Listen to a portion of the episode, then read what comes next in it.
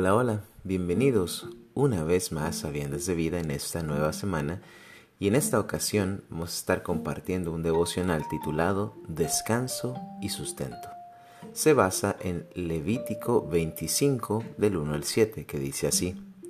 Jehová habló a Moisés en el monte Sinaí diciendo, Habla a los hijos de Israel y diles, Cuando hayáis entrado en la tierra que yo os doy, la tierra guardará reposo para Jehová.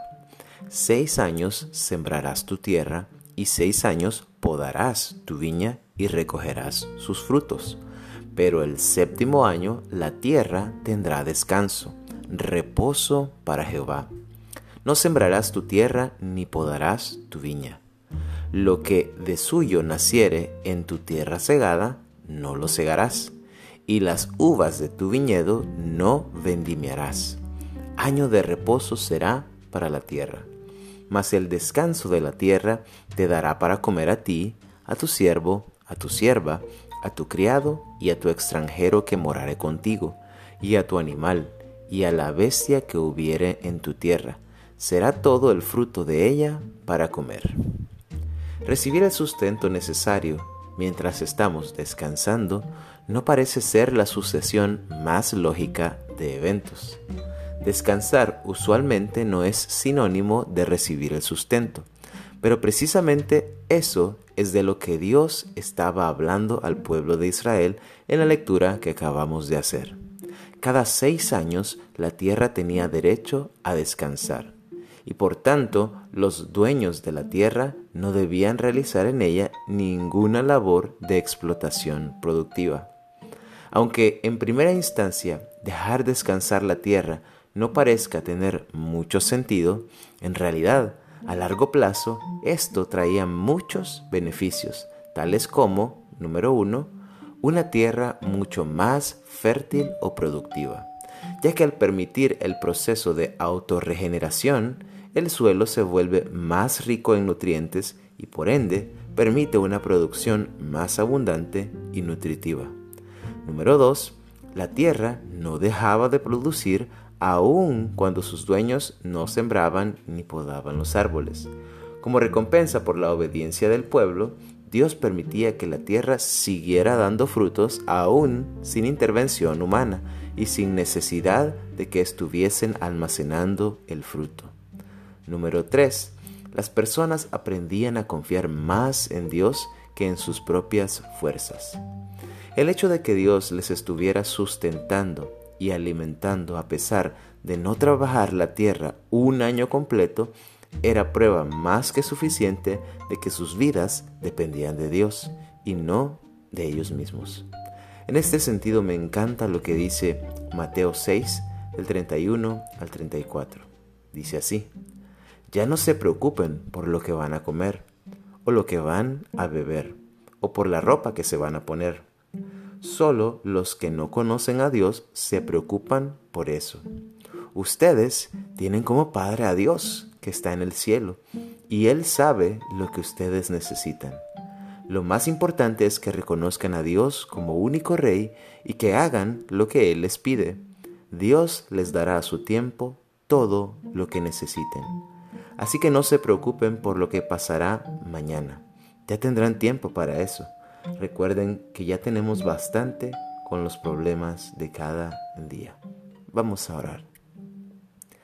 Bendito Dios y Padre eterno, santificado y glorificado sea tu nombre, Señor. En este nuevo día que nos has regalado, te bendecimos, te exaltamos y te agradecemos porque podemos respirar porque podemos estar en tu presencia, porque podemos tener este tiempo de meditación en tu palabra y de oración, Señor, contigo, de conversación contigo. Gracias por cada bendición que traes a nuestras vidas, por cada respirar que nos permites tener, Señor, por cada uno de esos detalles de amor que tú derramas sobre nosotros aún sin darnos cuenta, Señor. Perdona, Señor, nuestras faltas, perdona nuestros pecados, Señor. Antes que nada queremos pedirte y queremos pedirte también que nos ayudes a vivir la vida de esta manera, Señor. A vivir la vida como lo leímos en tu palabra, confiando en tu sustento, confiando en tu provisión, confiando en que tú sabes de lo que tenemos necesidad, Señor. Confiando en que como hijos tuyos, si ya hemos reconocido a Cristo como nuestro Salvador, podemos estar seguros, podemos tener la certeza de que el afán, la ansiedad, el querer hacer las cosas en nuestras propias fuerzas no sirven de nada, Señor. De que todo, absolutamente todo, desde el más pequeño esfuerzo hasta el máximo esfuerzo, lo debemos poner a tus pies y debemos esperar en ti con el resultado, Señor. No es nuestro sudor el que dará el resultado, no es lo mucho que nos esforcemos que dará el resultado, Señor, sino es tu gracia, tu misericordia la que da el fruto, Señor, la que da la provisión. En este momento te rogamos que si hemos estado viviendo con estrés, con ansiedad, con afán, ya no sea así, Señor, que podamos descansar en tu provisión, que podamos descansar en tu sustento, que podemos descansar en que todo lo que hagamos, Señor, está dependiendo de ti y está en tus manos. Te rogamos que proveas siempre, que nos sustentes. Y si hay alguien orando aquí que hasta el momento ha vivido afanado completamente y confiando en sus propias fuerzas y no ha puesto su confianza en el Señor, yo te invito a que puedas hacerlo en este momento. Te invito a que puedas descansar completamente en la provisión de Dios, porque Él sabe de lo que tienes necesidad. Haz conmigo esta oración. Bendito Dios y Padre, te doy gracias porque hasta este momento había vivido la vida matándome, esforzándome hasta, hasta caer, caer casi muerto creyendo que por mis propias fuerzas o por mi propio afán o por trabajar 25 horas al día es que iba a tener el dinero necesario o el sustento necesario para vivir. Pero ahora entiendo de que tú sabes de lo que tenemos necesidad y me arrepiento de querer confiar en mí mismo. Pongo mi confianza en ti, pongo todo, toda mi esperanza y mi seguridad en Cristo Jesús como mi Señor, como mi Salvador y como mi sustentador. Y te pido que me recibas como un hijo tuyo.